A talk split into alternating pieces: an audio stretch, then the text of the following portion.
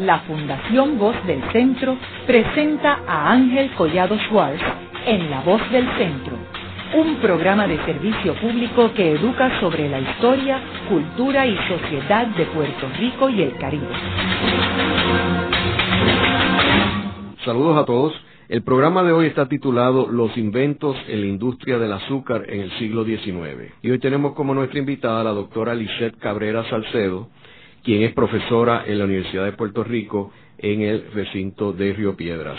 Lisette, me gustaría comenzar el programa compartiendo con nuestros radioescuchas los inicios de la industria azucarera en Puerto Rico. ¿Cuándo es que comienzan las primeras haciendas azucareras?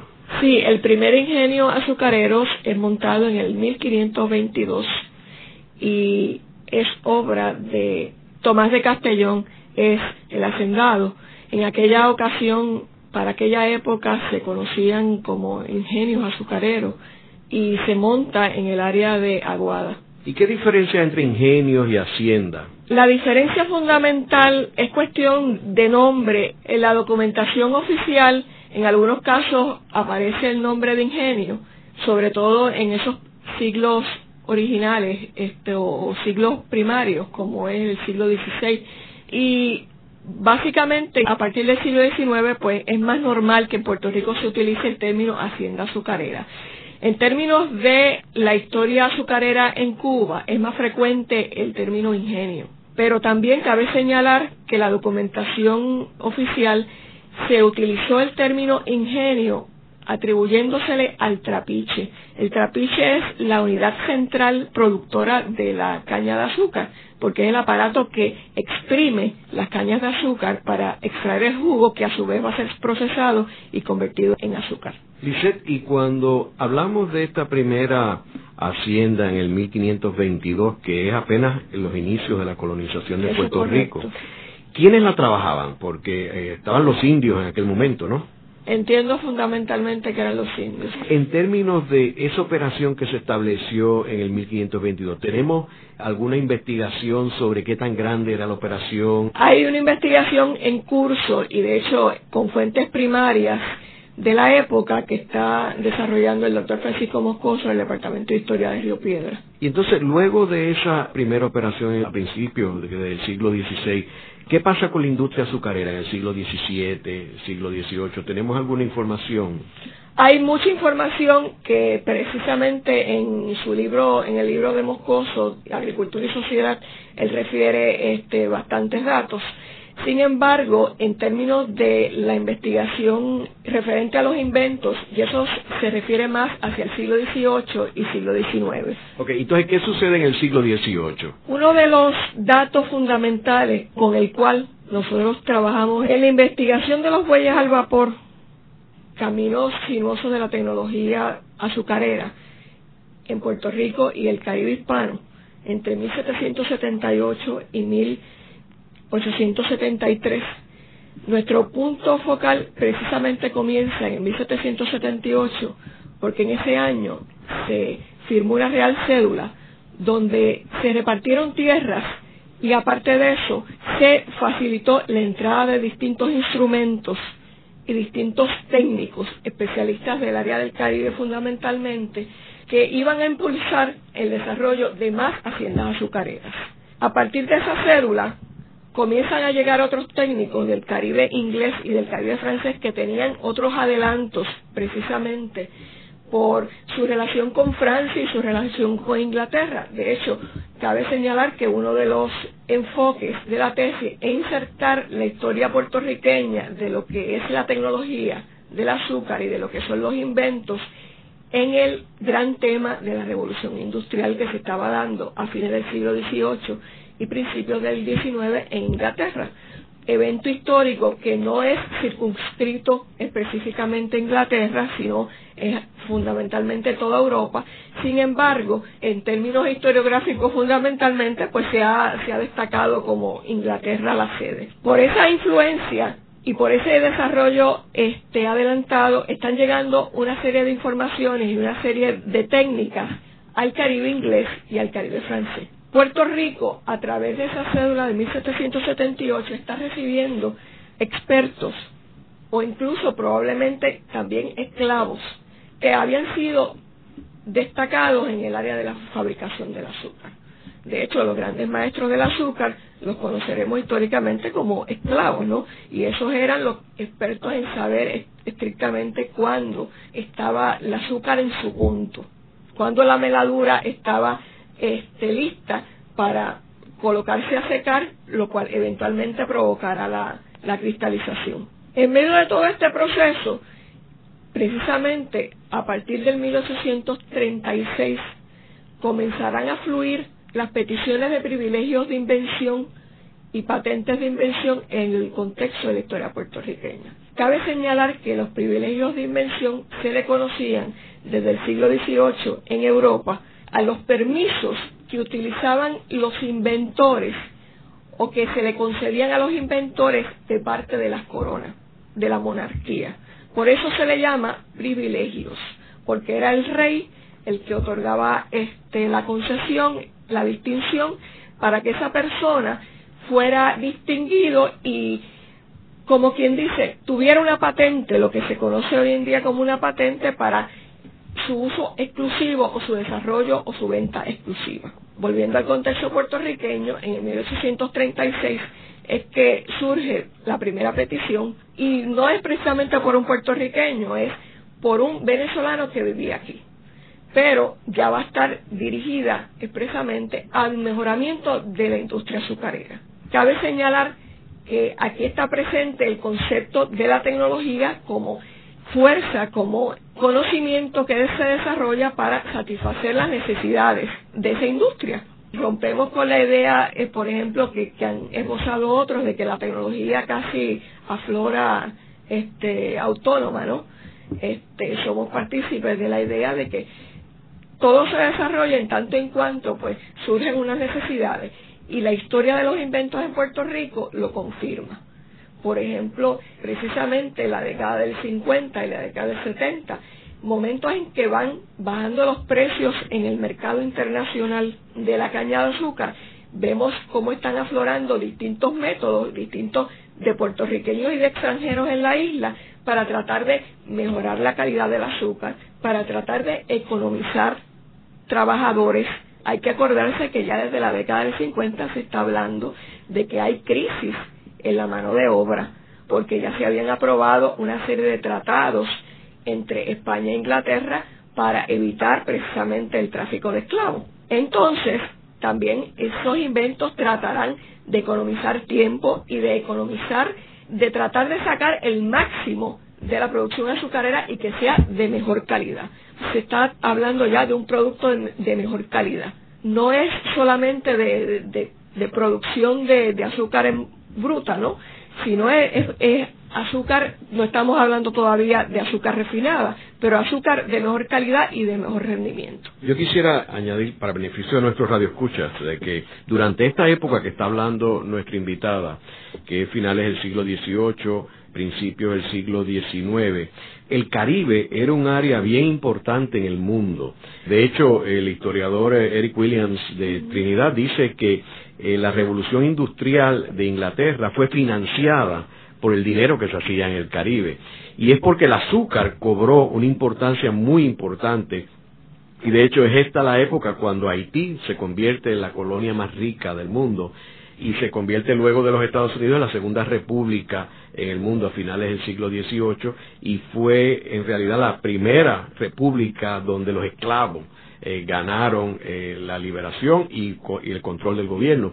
O sea que es un momento donde el Caribe es el centro del mundo en términos de la actividad eh, económica. De hecho, también hay unas teorías que ha planteado este Toño Gastambide en un programa anterior aquí de que en realidad gracias al Caribe, pues Estados Unidos consiguió su independencia, porque Inglaterra, cuando tuvo que escoger entre el Caribe, proteger el territorio del Caribe y el problema que le traían las 13 colonias, que no le dejaba ningún dinero, prefirió proteger el Caribe a seguir este, batallando este, por las colonias, particularmente después que entró en la guerra Francia.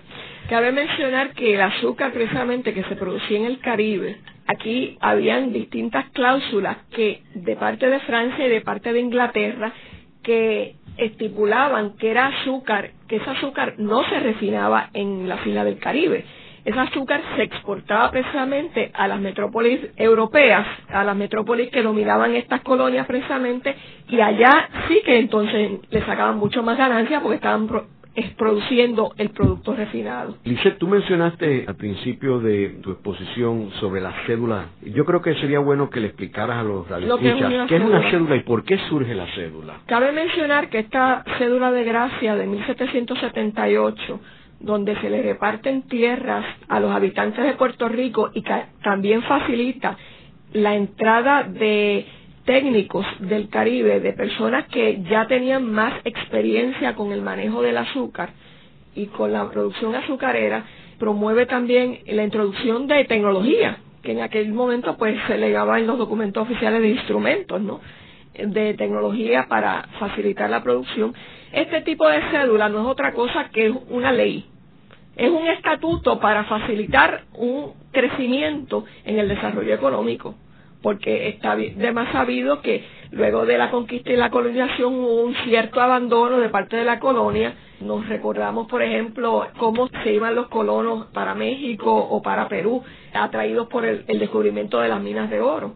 Entonces, en ese siglo XVII están tratando precisamente de recobrar y reanimar el desarrollo económico de Puerto Rico. Y a través de este tipo de ley, de este tipo de cédula, eh, facilitan ese proceso. No obstante, la cédula definitivamente más famosa de nuestra historia es la llamada Real Cédula de Gracia de 1815 y esa es el llamado reglamento para aumentar la población y el desarrollo económico de la isla eh, asimismo. Nosotros somos del parecer, de hecho, este, como parte de la investigación, postulamos que la, la Real Cédula de Gracia de 1815 sí fue un factor que promovía el desarrollo tecnológico, pero no fue el único ni fue el más importante. Esta cédula vino antes de la cédula de, gracia. sí, la de, 1778 y curiosamente es muy poco conocida. Correcto. Porque desde el título no plantea de ninguna manera el desarrollo económico de la isla. Lo que señala es el repartimiento de tierras.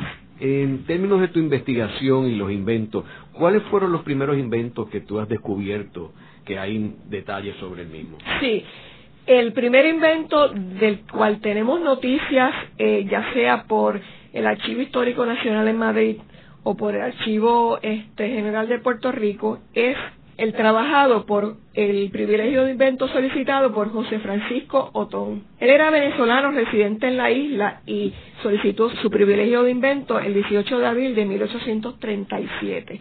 Cabe señalar que como parte de su petición tenía no solamente mercadear su producto en Puerto Rico, sino que también se pudiera mercadear en Cuba. Y eso es una característica que curiosamente pone de manifiesto que Puerto Rico no estaba aislado, al igual como se ha planteado en, en otros momentos. La relación de Puerto Rico, Cuba, Santo Domingo, Martinica, Guadalupe, todas esas islas, incluyendo y, y no dependiendo este, solamente del idioma, era, era patente y fue no solamente Otón solicitó su, su privilegio de invención para este, mercadear su producto en Puerto Rico y en Cuba, sino otros otros inventores también. Obviamente, los que solicitaban las patentes de invención o los privilegios de invento, pues solamente se restringían a las colonias españolas, porque esto era presentado ante las autoridades en España. ¿Y cómo él podía tener control de ese invento? en un periodo donde había contrabando, donde habían eh, todavía algunos piratas. Eh, ¿Cómo él podía mantener ese control? Que alguien no cogiera, por ejemplo, y se robara la idea y la, y la implementara en Martinica o en Santa Lucía. ¿Había algún mecanismo? Por ser precisamente de contrabando, de la posibilidad del contrabando, eso era totalmente posible, ¿no? De hecho, siempre nos quedará la duda de cuántas más cosas se inventaron o se desarrollaron porque nunca las conoceremos por el contrabando, definitivamente. Pero este tipo de, de, reglamento de facilitar un privilegio de invención, una patente de invención, pues era la forma, ¿no? Desde el punto de vista oficial de la corona, de reconocer un trabajo, que ya de por sí eso es un logro. Y precisamente hay un historiador economista en España que ha estudiado mucho eso este, se llama eh, Patricio Saiz, él tiene un libro que se llama Inventos, Patentes e Innovación en España en la España Contemporánea. Él ha planteado precisamente que es una de las influencias de Rousseau en plena, en plena invasión napoleónica de España. Es que surge la primera legislación en España, que es de 1811. Para efectos de Puerto Rico, no se traducirá una legislación similar hasta el 1833. Para efectos de solicitar un privilegio de invención, pues el primero que se ve es en el 36. Así que estamos más o menos este, rápidos en, en la difusión incluso de las leyes, porque esto no solamente, tenemos que tener claro que estamos hablando de un Puerto Rico donde la gente no sabía leer y escribir, que para conocer una legislación, pues ya como quien dice, y eso era parte casi de una ley, y todo se daba a conocer a través de los periódicos, del único que existía en aquel momento, ¿no? Pero todo hay que amarrarlo en el contexto particular de el momento histórico como de, del espacio geográfico donde se da. Y después de ese invento, ¿qué otro invento hubo? Después de esos privilegios de invención se dieron varios y sobre todo considerando que tenemos poco tiempo, tengo que destacar muy especialmente la década del 50. En esa década del 50, Baltasar Vigo, alguien que estamos por determinar todavía si era español o era criollo, en la ciudad de Mayagüez hizo varias solicitudes de, de invento de distintos mecanismos para mejorar la producción azucarera. Incluso él pone de manifiesto que ya en aquella época, a la altura de 1852, hay toda una competencia, hay una lucha de que yo por yo fui el primero que inventé eso, yo fui el primero que lo investigué. De hecho, tradicionalmente aquí se piensa que la ciencia, la tecnología, todo eso llegó a principios del siglo XX, por si no, después de 1898. Sin embargo, estas personas, como este señor Baltasar Vigo, tiene un discurso, destaca unas cosas que él ha investigado por años, que él ha hecho uso de la química, que él ha hecho uso de la física, todo ese tipo de cosas que tradicionalmente no se tiene noción aquí. Incluso a veces pensamos que sí, aquí había tecnología, pero se habla de la ciencia. Lamentablemente es un espacio que tenemos que investigar muchísimo, porque recuerdo, por ejemplo, los trabajos del doctor José Rigau, que probablemente usted lo conoce, y otros trabajos que comienzan a ser parte de toda una historiografía científica más regular, porque sabemos que aquí sí existe una historia de la medicina, de, los trabajos del señor de eh, Arana y de otras personas. Sin embargo, desde el punto de vista de fuentes primarias, de que lo hayan investigado más, esto de la tecnología azucarera nos abre, como quien dice, una caja de Pandora. Y podemos citar más adelante cómo hablaban estas personas del uso de la química, del uso de la física, del efecto precisamente del mucho calor en medio de, esa mezcla del guarapo, que entonces va a provocar otro tipo de cosas y, va a absorber demasiado el dulce realmente. Pero en esa década del 50 hay un invento de 1852 oficialmente, pero que sus inicios datan más o menos de 1849 que es de Juan Ramos.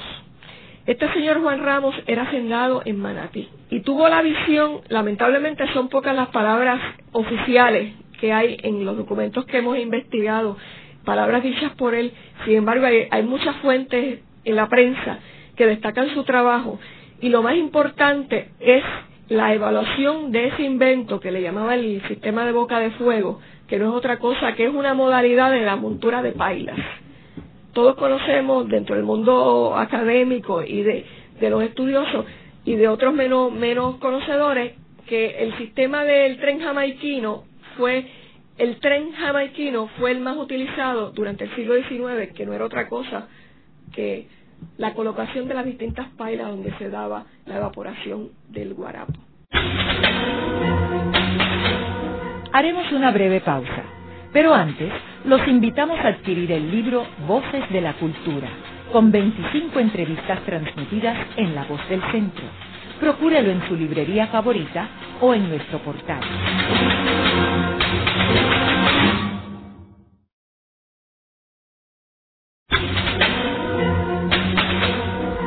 Están escuchando a Ángel Collado Schwartz en La Voz del Centro Ahora pueden accesar a toda hora y desde cualquier lugar la colección completa de un centenar de programas transmitidos por la voz del centro mediante nuestro portal www.vozdelcentro.org. Continuamos con el programa de hoy titulado Los inventos en la industria del azúcar en el siglo XIX, hoy con nuestra invitada, la doctora Lisette Cabrera Salcedo, quien es profesora en la Universidad de Puerto Rico en el recinto de Río Piedras. Eliseth, en el segmento anterior estábamos hablando sobre el invento de Ramos. Cabe mencionar que había otro, Pedro Ramos, que fue muy importante también dentro de esta historia tecnológica. Eran hermanos, cabe señalar, y hubo toda una disputa, una competencia de que uno pues me quitó el, mérito a mí, etcétera, etcétera. Pero de momento es, es meritorio que nos concentremos en Juan Ramos como decía, era un hacendado de Manatí. Todo era puertorriqueño. Sí, todo parece indicar que su hacienda no era de grandes proporciones, algo así como la hacienda Esperanza en Manatí u otras, ¿no? Porque nuestra historiografía nos ha dicho poco todavía sobre esa hacienda. Sin embargo, sobre la historia de este inventor y de este invento particularmente, es bien meritorio destacar que su invento de que era un sistema de montura de pailas donde se evaporaba el azúcar era una modalidad diferente a el llamado tren jamaiquino. Este invento fue evaluado precisamente en una demostración pública que hizo Juan Ramos a la altura del 24 de septiembre de 1856. Él reunió a una serie de hacendados de todo Puerto Rico, le pagó la estadía y le pagó el caballo que lo llevara allí, porque incluso había gente de Ponce, de, Carolina, de distintos lugares, y sobre todo allí estuvieron presentes casi recién graduados nuestros próceres Román Valerio de Castro y José Julián Acosta. Ellos dos se habían graduado muy a principios de la década del 50 de licenciatura en ciencias físico-matemáticas de España y habían sido contratados por la Junta de Comercio y Agricultura. Y como parte de las peticiones de Juan Ramos para demostrar los adelantos que hacía su invento en la producción azucarera y la aportación que hacía en la calidad del azúcar, estas dos personas, Valdoriotti y José Luis Acosta, participaron. Y ellos verdaderamente evaluaron el proyecto de principio y fin y es bien interesante para los historiadores ese relato porque ellos presentan cómo era la producción azucarera antes y después del invento de Juan Ramos.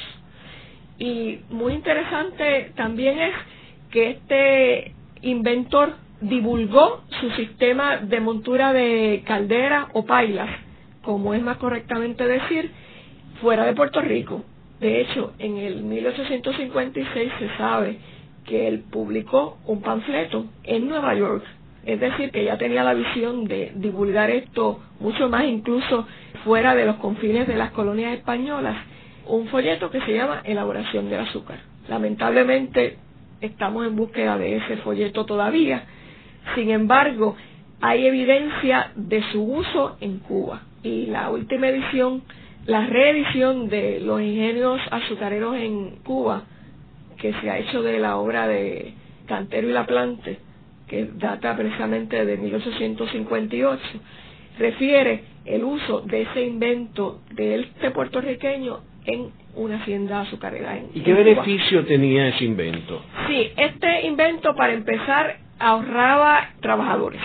Y eso era una de las cosas principales que se buscaba con estos inventos. Porque al no haber mucha fuerza trabajadora y además al verse encarecidos los precios de los esclavos, pues ni con menos trabajadores que, este, que funcionara en la hacienda azucarera, pues mejor. También producía un azúcar de mejor calidad. Mejoraba las condiciones de trabajo a su vez de lo que le llamaban el fogonero.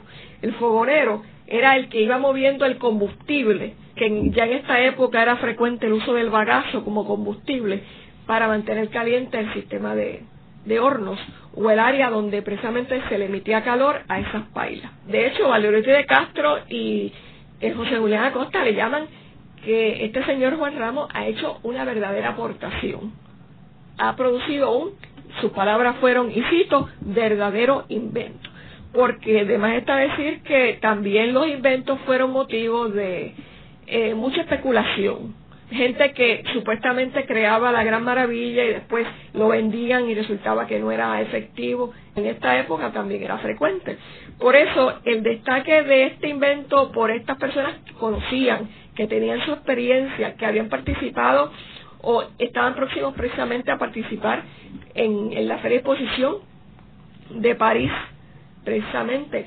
Recordamos la memoria que hace Valerie de Castro de la Feria Exposición de París en otras palabras, que tenían visión y tenían bagaje internacional, porque habían visto lo que se estaba dando en otras partes del mundo y otras partes productoras de azúcar. ¿Y este invento nunca había surgido en islas que tenían una producción mucho mayor que Puerto Rico, como Haití, como Santa Lucía? ¿No había surgido este invento?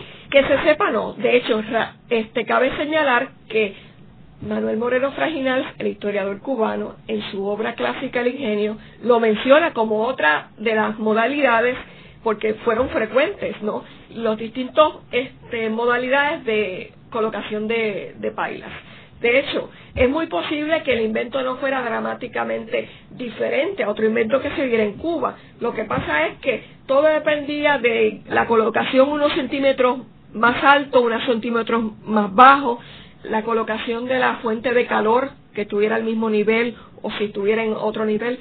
Son muchos los detalles que redundan en la evaluación finalmente de esta aportación. Yo quisiera añadir también que algunas personas pueden preguntarse, bueno, si en aquel tiempo había la esclavitud, o sea, que habían esclavos, que eran los que trabajaban en las haciendas azucareras, ¿por qué era bueno economizar mano de obra? porque hay que recordarnos que los, a los esclavos, aunque no se les pagaba, había un. Primero que tenías que comprarlo, como cualquier este, como si fuera desgraciadamente un animal, se compraban. Y entonces uno compraba al esclavo y puede que el esclavo después no funcionara. Uno nunca sabe hasta que lo pone a trabajar. Segundo, habían esclavos que se morían. Tercero, habían esclavos que se enfermaban. Cuarto, habían esclavos que tenían familia y tenías que mantener la familia, tenías que darle comida, tenía, o sea que había un costo muy grande relacionado con el esclavo. Así que era para beneficio del hacendado poder producir más con menos manos de obra. Sí, y estamos hablando también de una época, de cada del 50, como dijo anteriormente, que se habían dado ya unos tratados entre España e Inglaterra que prohibía la tráfica negrera que siempre llegaban precisamente también por la vía del contrabando y que llegaban a Martinique y de ahí iban pasando de isla en isla y llegaban a Puerto Rico, eso es una realidad. Pero mientras más complicado fuera traer al esclavo a Puerto Rico, más costaba. Entonces, este, más había que ahorrar. También en este momento histórico, y de hecho Valdoriotti y Acosta fueron partidarios de ese pensar, se estaba promoviendo la idea de la división del trabajo, de que el que era agricultor de la caña se dedicara al, cultivo de la caña y el que era productor de azúcar se dedicara a la producción de azúcar, porque eso es lo que prove, lo que se supone que iba a promover era que se concentraran los esfuerzos tanto materiales como sociales en esa fase en particular de la producción. Entonces, supuestamente, uno de los argumentos era que en la medida que los las personas fabricantes, los productores de azúcar, estuvieran dedicados a, simplemente a la producción de azúcar, pues podían invertir más en tecnología, podían mejorar su, su, su capacidad a través de, de implementos, ¿no? Que iban a ayudar de diversas maneras. Lizeth, aunque el tema del programa es sobre los inventos de la industria del azúcar, eh, ¿tenemos alguna información sobre si habían o si surgían inventos para la industria cafetelera o tabacalera? Sí, hay registros, de hecho, hay muestras en el Archivo General de Puerto Rico de distintos inventos y de incluso uso de máquinas de vapor. Cabe mencionar que la legislación española estuvo un poco amarrada en términos de los inventos con también los privilegios de introducción de maquinaria. Porque según se daban privilegios de invención, que solamente esa persona podía inventar o mercadear o jugar con ese producto, este, también se daban los privilegios de introducción de maquinaria. Y fueron, fueron varios los productores de café que introdujeron maquinaria. Cabe mencionar, hablando de la industria del café, que se da una, una dinámica bien interesante y eso es otro de los temas que yo trabajo en la investigación y es el uso del agua, el juego del uso del agua versus las máquinas de vapor. A fines de la década del 20, los hermanos Ashbal o Ashebal, los documentos son dan distintas versiones, pero estos hermanos este, tenían hacienda azucarera en Ponce. Fueron los primeros que introdujeron una máquina de vapor para el uso de una hacienda azucarera en Puerto Rico. A partir de la década del 30, y más específicamente y más generalizadamente a partir de la década del 50, el uso de máquinas de vapor va a ser más frecuente en la industria puertorriqueña. Entiéndase el azúcar y el café. Sin embargo, yo tengo una muestra en la documentación fascinante porque muestra cómo uno a veces no puede generalizar y hay que ver las cosas en su contexto. En el sentido de que hay una defensa total y absoluta de las ruedas hidráulicas para mover maquinaria de café versus las máquinas de vapor. Hay que ver que esta hacienda en particular estaba en la montaña, donde había fluidez de agua por los ríos, mientras que las máquinas de vapor todavía no eran tan frecuentes como para decir, aparte de que era un costo mucho mayor, no había suficientes mecánicos que las arreglaran. Es decir, que para esta hacienda en particular, pues le resultaba más rentable el uso de rueda hidráulica que una máquina de vapor. Y asimismo, pues, según hubo ruedas hidráulicas para el café, las hubo para mover también trapiches azucareros. De hecho, una de las, de las cosas más interesantes es que se da aquí en Puerto Rico una coexistencia, como en todo el Caribe, de lo mismo trapiches de bueyes con trapiches movidos por máquinas de vapor, con trapiches movidos por máquinas de, por este, ruedas hidráulicas. Cabe mencionar que estos movidos por agua fueron los de menor cantidad pero hubo consistencia y una cantidad de grabados preciosos que muestran cómo el hacendado pues jugaba con todas las fuerzas motrices, ¿no? Con todo ese tipo de tecnología para el día que pues no tuviera suficiente fuerza en el agua, pues utilizaba los bueyes. De hecho, hasta fines del siglo XIX se estuvieron montando haciendas azucareras contra piches movidos por bueyes. Eran como quien dice la, la fuerza más segura y absoluta, ¿no? aparte de que era muchísimo más barato que una máquina de vapor. Todo, pues, viéndolo en el contexto también de la necesidad de la hacienda, porque si era una, una hacienda muy, muy rica en producción de caña, pues lo que necesitaba precisamente era una máquina de vapor, porque si no, mientras iban cortando las cañas se le dañaban, porque no tenían fuerza suficiente para triturar esas cañas, ¿no? Todo hay que verlo en el contexto particular y eso es parte de la riqueza de la microhistoria, que nos enseña cómo se van matizando esas distintas generalizaciones que caracterizan toda historia. ¿no? De hecho, yo les recomiendo a nuestros radioescuchas que quieran ver una maquinaria en acción de una cafetelera que en la Hacienda Buenavista, en Arjunta, que administra el, fideicomiso de conservación, pueden ver un, modelo maravilloso. Excelente. pronto ellos van a estar este, abriendo una, están restaurando la Hacienda de la Esperanza en Manatí, que es una hacienda azucarera tendrán allí un museo allí de las maquinarias. Y tienen una excelente máquina de vapor con una ornamentación preciosa, creo que es de la West Palm Foundry. Excelente muestra e incluso única de las que quedan en Puerto Rico. Oye, Lisette, y en términos de otras invenciones después de la de Juan Ramos, ¿Qué otras invenciones tenemos en tu investigación? Podemos citar otros inventos como el de Luis Ferreire. En Loíza, él solicitó privilegio de invención para un procedimiento para mejorar la elaboración del ron blanco. Eso es de 1855. Al igual que Baltasar Vigo, en el 1856 solicitó este un privilegio para un sistema de montura de un tren de pailas o de calderas asimismo un sistema de máquina de vapor y así por el estilo. Tenemos una serie de, de inventos. De hecho, tengo la clasificación de la tipología.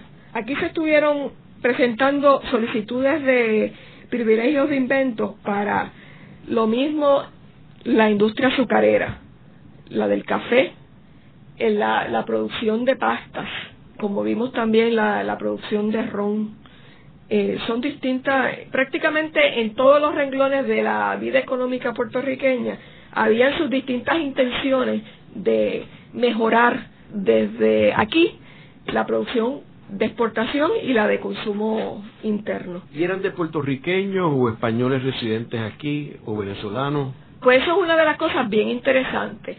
Y de hecho, cabe mencionar que lo mismo también eran agricultores como hacendados. Tenemos el caso de la década del 70 de Juan Serrayé.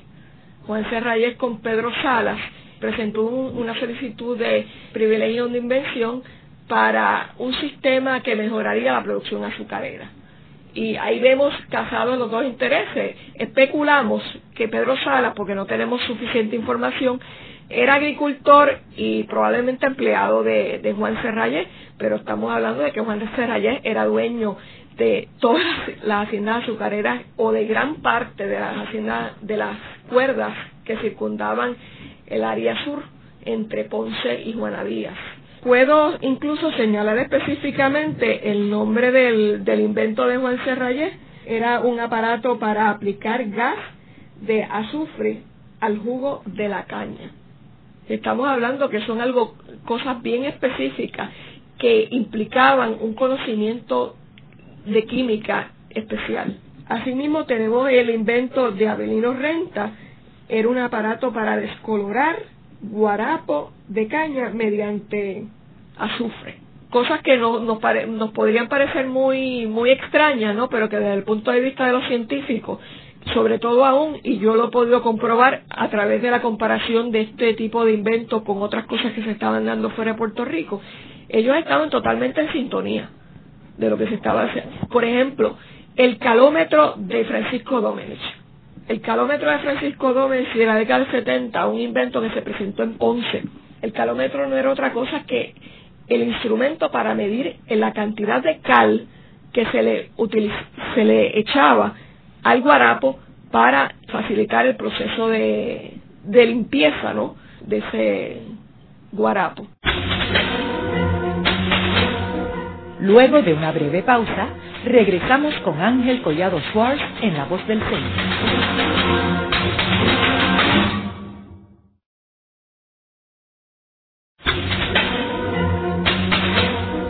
Regresamos con Ángel Collado Schwartz en La Voz del Centro. Continuamos con el programa de hoy titulado Los inventos en la industria del azúcar en el siglo XIX. Hoy con nuestra invitada, la doctora Lisette Cabrera Salcedo, quien es profesora en la Universidad de Puerto Rico en el recinto de Río Piedras. Lisette, en el segmento anterior estábamos hablando de, los inventos después del invento famoso de Juan Ramos.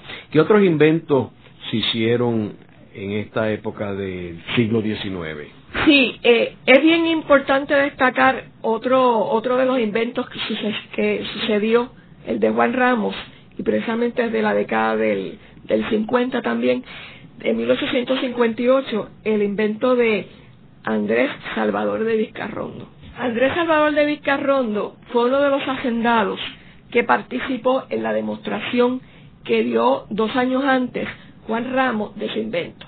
Él vivía en Carolina, era hacendado en Carolina, y de hecho fue uno de los participantes de, eh, de uno de los movimientos libertadores de Puerto Rico en, en, la década del 30. Así que también lo tenemos que mencionar, insertar en esa historia política de Puerto Rico. Pero aparte de eso, pues resulta que el señor tenía hacienda y que tenía eh, la gran inquietud de estar investigando por mucho tiempo distintos mecanismos para mejorar la producción azucarera. En principio, obviamente, la producción de su hacienda con la proyección de mejorar la industria para todo Puerto Rico. A este invento le hemos llamado el tren puertorriqueño, haciendo alusión al tren jamaiquino, ¿verdad? Era un sistema de montura de paila que además implicaba un molino hidráulico de cinco cilindros. Esto es único en la historia tecnológica de Puerto Rico y se tiene parte de la información, pero pues todavía hay que investigar muchísimo más, porque lo, tradicional, incluso desde, la, desde el siglo XVI, era el uso de trapiches con tres cilindros y tres cilindros en posición vertical. Pero este señor estaba hablando de un molino o un trapiche con cilindros horizontales y eran particularmente cinco. Él apostaba ante la documentación que le presentó a la reina en 1858 que su invento iba a producir más y mejor azúcar que la máquina de vapor, que los trapiches movidos por máquinas de vapor. Lamentablemente no se tiene más información aparte de la explicación que le presenta la reina para solicitar de fondos, porque curiosamente este es uno de los inventores que en su petición, en su solicitud de privilegio, la cual ya se le había aprobado un año antes, en 1857, estaba solicitando que le proveyeran fondos para mejorar su invento y para hacerlo extensivo a todo Puerto Rico y a Cuba. Volvemos al tema de que no solamente es que se mercadee el producto en Puerto Rico, sino en fuera de los confines de la isla. La petición de, de dinero para desarrollar el invento, obviamente no se la aceptaron.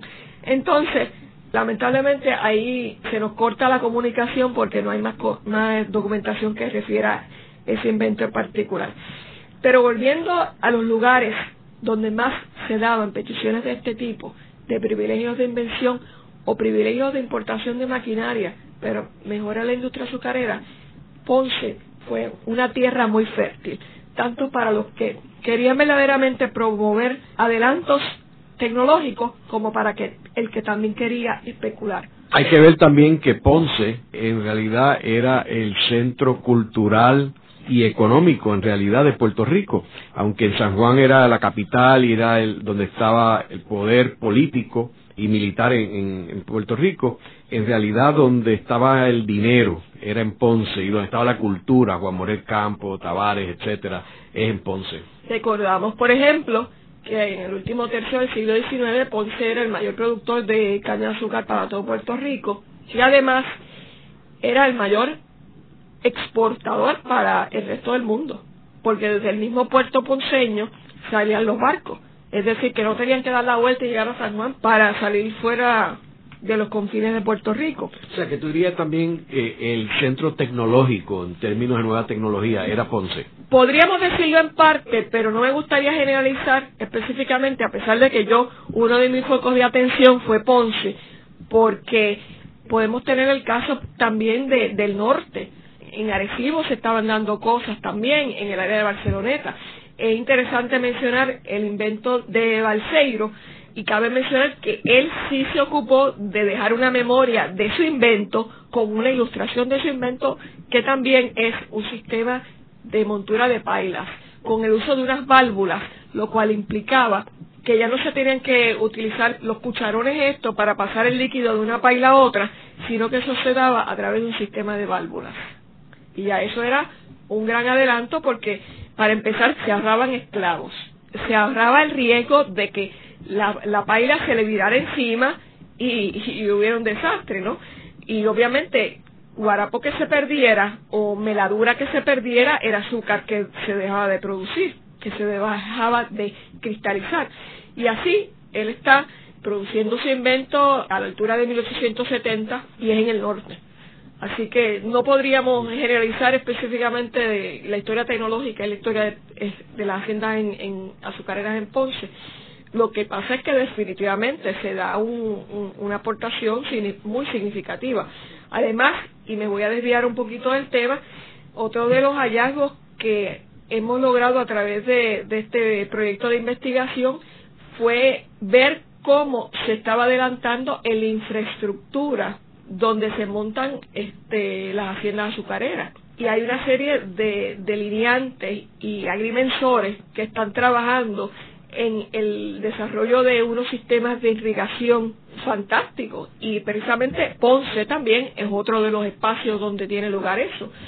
Por ejemplo, aquí se utilizaron desde la década del 50 en adelante máquinas de vapor no solamente para mover aparatos de trituración de caña de azúcar, sino también este, máquinas de vapor para mover infraestructura que iba a regar las plantaciones de caña y más precisamente en esa área sur que era tan que, es tan seca no históricamente como para secar ciénagas como es el caso en Guayama que tenemos una documentación muy buena en el Archivo General de Puerto Rico que comprueba eso. Es decir que se estaban dando en esa área de Ponce la conjunción de unas condiciones materiales y económicas en general de las plantaciones azucareras, que a su vez está promoviendo el desarrollo de unos profesionales. Y tradicionalmente, aquí no se ha destacado mucho en la historiografía, aquí había conocimiento y preocupación por el sistema de riego y preocupación por esas grandes temporadas de sequía que se dan en Puerto Rico desde precisamente desde 1860. Y tenemos un Francisco Valls, que es un agrimensor, que hay una documentación extensísima, que lo mismo era agrimensor, arquitecto, geólogo, porque sus escritos son de análisis geológico extensísimos. Luego de la pausa, continuamos con Ángel Collado Schwartz en La Voz del Centro.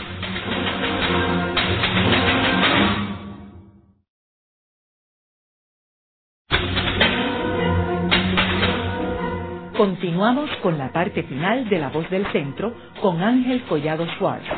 Pueden enviarnos sus comentarios a través de nuestro portal www.vozdelcentro.org. Continuamos con el programa de hoy titulado Los inventos en la industria del azúcar en el siglo XIX. Hoy con nuestra invitada, la doctora Lisette Cabrera Salcedo, quien es profesora en la Universidad de Puerto Rico en el recinto de Río Piedras.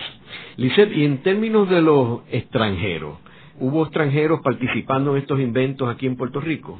Sí, sobre todo precisamente en esa década del 70 llama la atención una figura que se llama Roberto Duff del Comercio de Londres. Él incluso utilizó este, a Jorge Finlay. De hecho, él era comerciante, además de, llegó a ser también cónsul aquí en Puerto Rico, él utilizó de intermediario para que le presentara el proyecto.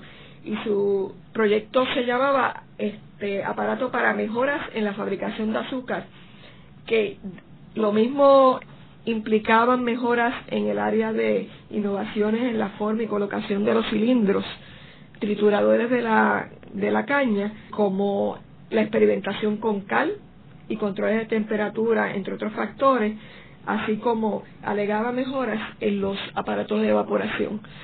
Este es uno de los inventos, de los pocos inventos que todavía el Archivo General guarda un plano este, muy amplio, grandísimo y, y muy detallado.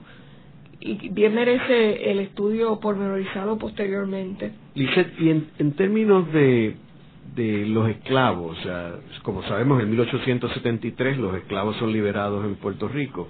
¿Tuvo eso algún efecto en términos de los inventos en Puerto Rico? Ese ángulo en particular yo no lo distinguí en, en mi investigación, no obstante es un foco de polémica. De hecho, Moreno Fraginal, el historiador cubano, señala que en Cuba prácticamente no se fomentó los grandes cambios tecnológicos porque no los promovía el hecho de que se tuviera que invertir en esclavitud. Sin embargo, en otros lugares, pues vemos incluso a los mismos esclavos promoviendo este inventos. Ese es el caso, por ejemplo, de, Jamaica. Aquí particularmente, vuelvo y digo, este, no, no investiga el, el asunto, pero puede ser incluso una investigación posterior, aunque cabe señalar que todos estos inventos que fueron aprobados, otro ángulo de investigación sería tuvieron algún efecto real en la producción. Eso es un aspecto muy, muy válido de, la investigación. No obstante, independientemente no tengamos ese dato, ya el mero hecho de saber por dónde andaban las cabezas de los inventores, quiénes estaban envueltos, ya nos hace pensar que aquí hay toda una, una producción, ¿no? Que no estamos sentados esperando que el trapiche lo haga todo solo o, o que simplemente nos vengan los inventos de Inglaterra o de Estados Unidos, ¿no? Es un ángulo este importante que entendíamos que merecía investigarse la historiografía puertorriqueña, además que intentamos siempre, y sobre todo ese es nuestro enlace con el siglo XVIII, verlo en una perspectiva histórica amplia y también en una perspectiva histórica amplia en términos cronológicos como en términos geográficos. No es estrictamente por mera comparación que nosotros evaluamos y estudiamos el hecho de la cantidad de máquinas de vapor que había funcionando a la altura de 1800 45 en Ponce versus la cantidad de máquinas de vapor que había funcionando en la década del 50 en Pernambuco, en Brasil. Curiosamente, en Ponce, a, esa, a la altura de 1845, había alrededor del 6% versus en Pernambuco, en el 1856, había un 1%. Que no se podían comparar estrictamente, obviamente, pero estamos hablando de que Pernambuco era una de las ciudades principales de producción azucarera a esa, a esa altura, ¿no? Y lo que queremos ilustrar es no se puede hablar de que teníamos una agricultura primitiva, como ha sido muy destacado, o que simplemente vivíamos con una tecnología de atraso. Es que hay que cualificar las condiciones y que Puerto Rico no estaba ni atrás ni adelante con respecto a lo que sucedía en todo el mundo. Y que Puerto Rico sí se nutría de los adelantos que llegaban a Martinica vía Francia, de los adelantos que venían a Barbados vía Inglaterra, porque aquí estaba, estaban circulando este, los obreros azucareros, estaban circulando los esclavos. Es un proceso de, de simbiosis también, de no solamente cultural, social cultural, sino también tecnológicamente hablando. Tú hablabas de la feria en París que cubrió Valdoriotti. Allí hubo representación de Puerto Rico. Allí hubo representación de Puerto Rico y es un capítulo interesantísimo para nuestra historia y lamentable, porque allí Valdoriotti llora lágrimas de sangre viendo los cajones, literalmente utiliza esa expresión para hablar de las vitrinas que han llevado de Puerto Rico, donde hay tres cositas simples y llanas versus las vitrinas también montadas de Cuba es un capítulo bien interesante y uno que, que sabe algo de museo piensa, caramba, este es una crítica museográfica y, intelectual y sociológica total, ¿no? Porque él lo que decía siempre es que, pero ¿cómo es posible nosotros que producimos tan buenas cosas y que hemos perdido la oportunidad de exhibirnos al mundo a través de esta exposición nuestros mejores productos y hemos perdido la oportunidad de atraer a nuestros mejores inversionistas? Para precisamente impulsar un desarrollo mayor en nuestra economía. Y no sabemos por qué fue eso. Durante la década del 60 en Puerto Rico se hablaba mucho, incluso Valeoriotti destacaba mucho, y la prensa en general, que había poco espíritu de asociación. Aquí una de las cosas que más hace falta precisamente para montar una exposición, para llevar una representación a otro país, es pues que todos, como quien dice, nos unamos y pues presentemos lo que es el Puerto Rico como un todo. No que salga a reducir la hacienda tal de Manatí o la hacienda tal de Ponce, estrictamente, porque finalmente el que proyectarnos como un todo, pues eso es un logro para toda la nación, ¿no? Sin embargo, este, ese espíritu, falta de espíritu de asociación y, falta de cooperación y de y de cooperativismo, ¿no? De, de que uno se, es bien destacado y en esa memoria de la década del 60 la memoria que hace Román de Castro de la Feria y Exposición de París es bien notable. En el programa de hoy hemos discutido los inventos en la industria del azúcar en el siglo XIX. Es curioso de que se conoce muy poco de la inventiva y la creatividad del puertorriqueño en la industria principal que dominaba el país, que era la industria del azúcar, que al igual que Puerto Rico en, en el siglo XIX tenía grandes artistas como el mismo Yer, como este Juan Morel Campo. En la industria del azúcar también tuvimos creatividad inventiva tan buena como la mejor en el mundo. Gracias, Lisette. Muchísimas gracias a usted.